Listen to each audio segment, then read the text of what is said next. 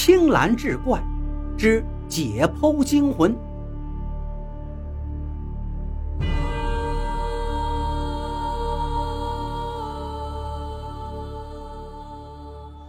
赵凡宇愣愣地盯着解剖台上的陈建，一脸的惊骇。陈建的眼神里却透出一丝恶意报复的快感。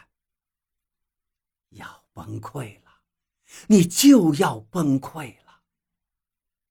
可就在这时，赵凡宇的目光中忽然有什么东西一闪，陈建一惊，立刻想从解剖台上坐起来。赵凡宇的手已经迅速一按，开关猛地扣住了陈建的手脚。陈建脱口道：“你要干什么？”赵凡宇已经恢复了平静，他走到窗户边，打开了窗子，深深地吸了一口气，回头看了陈建一眼，然后一字一句地说道：“陈康，你差一点就要成功了。”可惜，你出了一点小小的差错。我现在才终于明白，你是真正的陈康，而不是陈建。因为真正的陈建，在那个晚上，已经死在了这个解剖台上。被固定在解剖台上，被赵凡宇称作陈康的这个人，此刻满眼惊恐。你疯了，赵凡宇！你怎么会说出这种话来？此时，赵凡宇却朗声道：“你不就是想用这种方法把我逼疯吗？真是个一石三鸟的好计谋啊！好吧，我来替你把话说完。你是因为无处容身才悄悄回来的，你看到了弟弟陈建所拥有的一切，于是。”从小就对他的记恨更加升温了。你想夺取他拥有的一切，包括他深爱的小雪。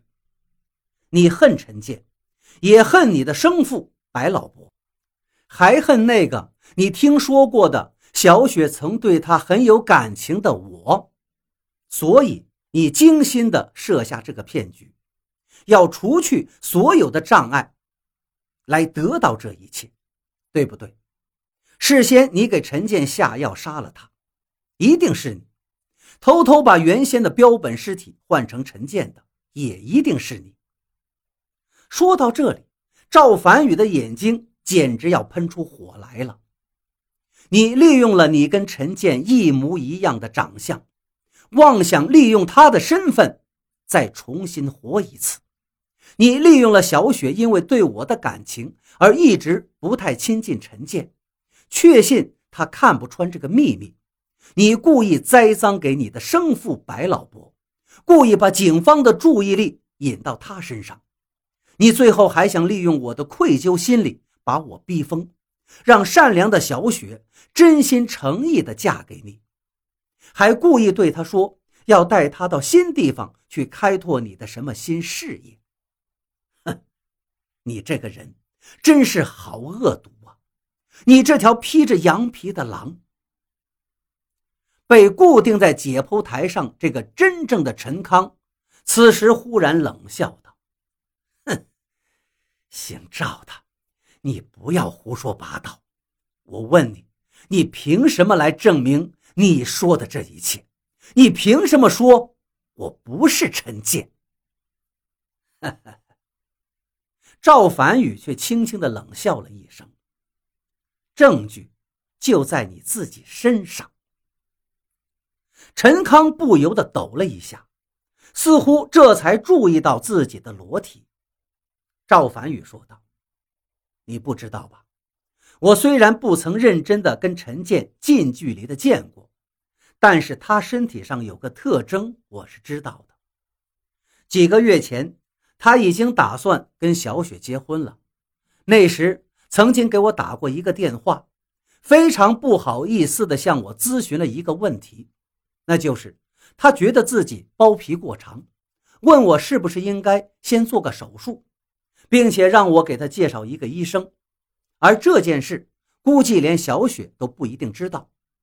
我当时很认真地给他讲解了，还特意为他联系了一个医生，并且让他们双方约定了时间。这个手术陈建去做了，因为后来我还特地的问了那位医生。怎么样？这一点你没防备到？赵凡宇说的这件事，重重的击中了陈康的要害。他在解剖台上挣扎着，歇斯底里的叫了起来：“我要杀了你，杀了你！”赵凡宇冷冷的说道：“没错，你长得几乎跟陈建一模一样，但有一点你跟他决然不同，那就是他对自己负责，也对别人负责，对生命负责，而你……”你怎么忍心亲手杀死自己的亲弟弟，甚至把自己的生身父亲也推到死路上去呀？说到这里，赵凡宇终于长长的出了一口气，拿起电话拨打了幺幺零。几分钟之后，警车的笛声就在实验楼的窗外响了起来。老白被放出看守所的时候。是赵凡宇跟小雪一起去接他的。阳光下，老白的眼睛依然是木然的。我的两个儿子都死了。他忽然哭了出来。让我也死了吧，死了吧。赵凡宇不知道说什么好。小雪一直在发抖。赵凡宇紧紧地搂住了她。这真是一场生死危情。而当这一切都过去之后，赵凡宇才突然发现，生命中那些美好，是多么的值得珍惜。